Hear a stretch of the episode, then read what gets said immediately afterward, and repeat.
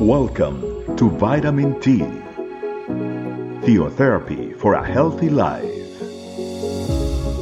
The program for a great start of your day.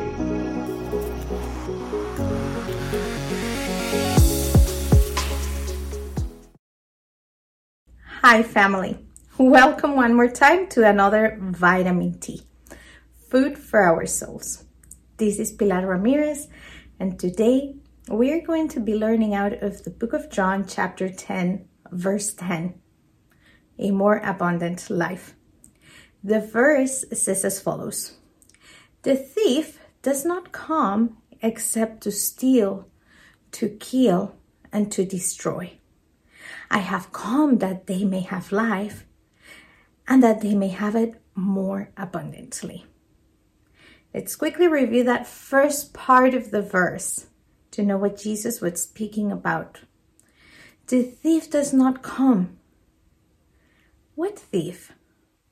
The devil, our enemy, the one that wants to destroy us, that wants to steal our peace, our blessings, our opportunity to go into the presence of God the one that wants to destroy our communion with God, the ones that want to kill our dreams, the one that wants to take away our presence with God, our salvation. What was Jesus talking about these? He was telling, I am the door of the sheep.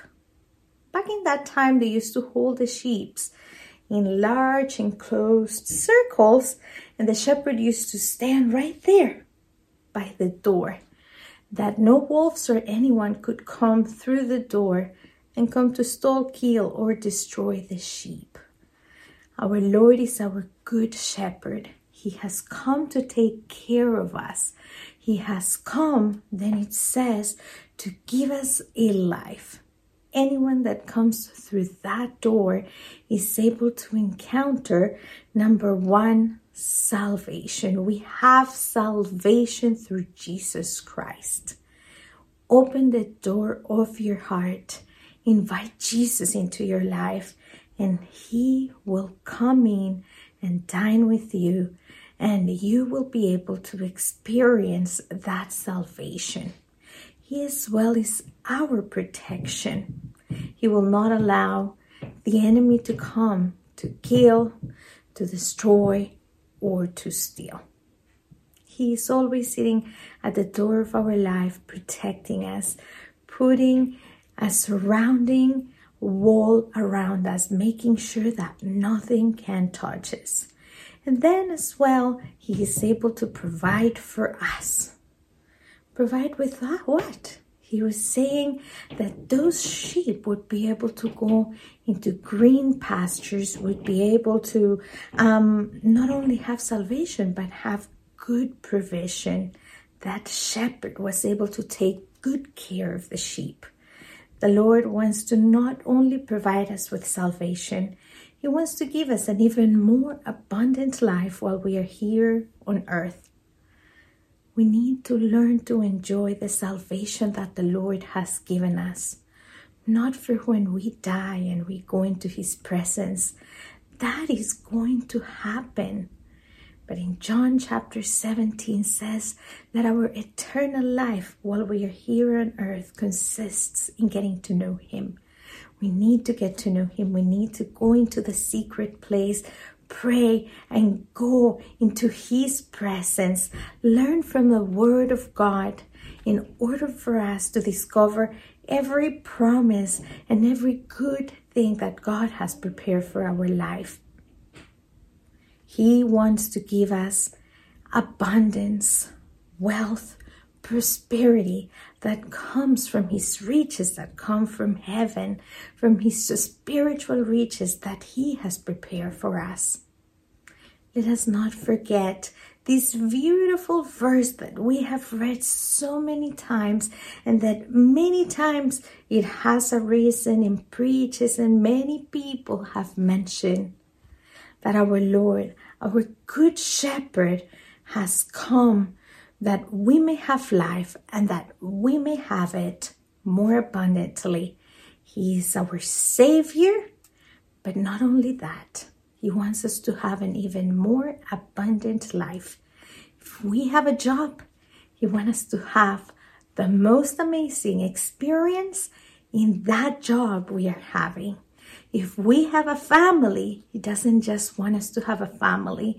He wants us to be able to enjoy of our husband or our wife, of our children, of have an amazing experience that is filled with abundance, that is filled with the promises that He gives for the family. That we may be filled with the health that He has prepared for us. But in order to enjoy each one of those, we need to live under the authority of the shepherd.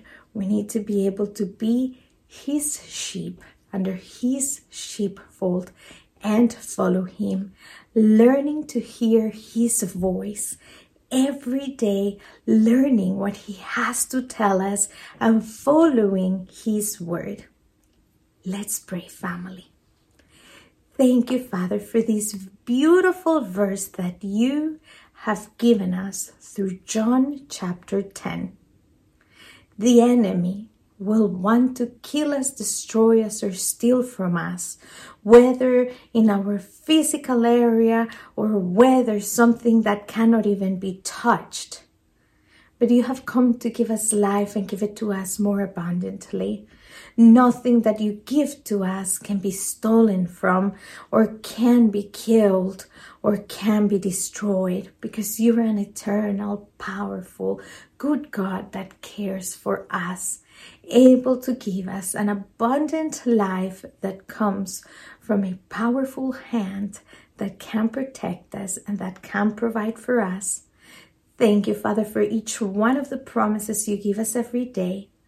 Allow us each day, convince us, lead us to go into your presence, to seek you, and to learn from you that we be able to begin to enjoy eternal life here on earth. We praise you and we glorify you in this day. In Jesus Christ. Amen. Thank you, family. We will see you in another vitamin T. Bye bye.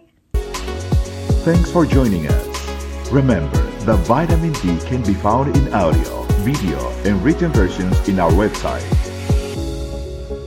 estecamino.com.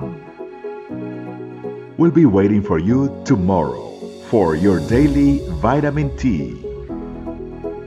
Theotherapy for a healthy life.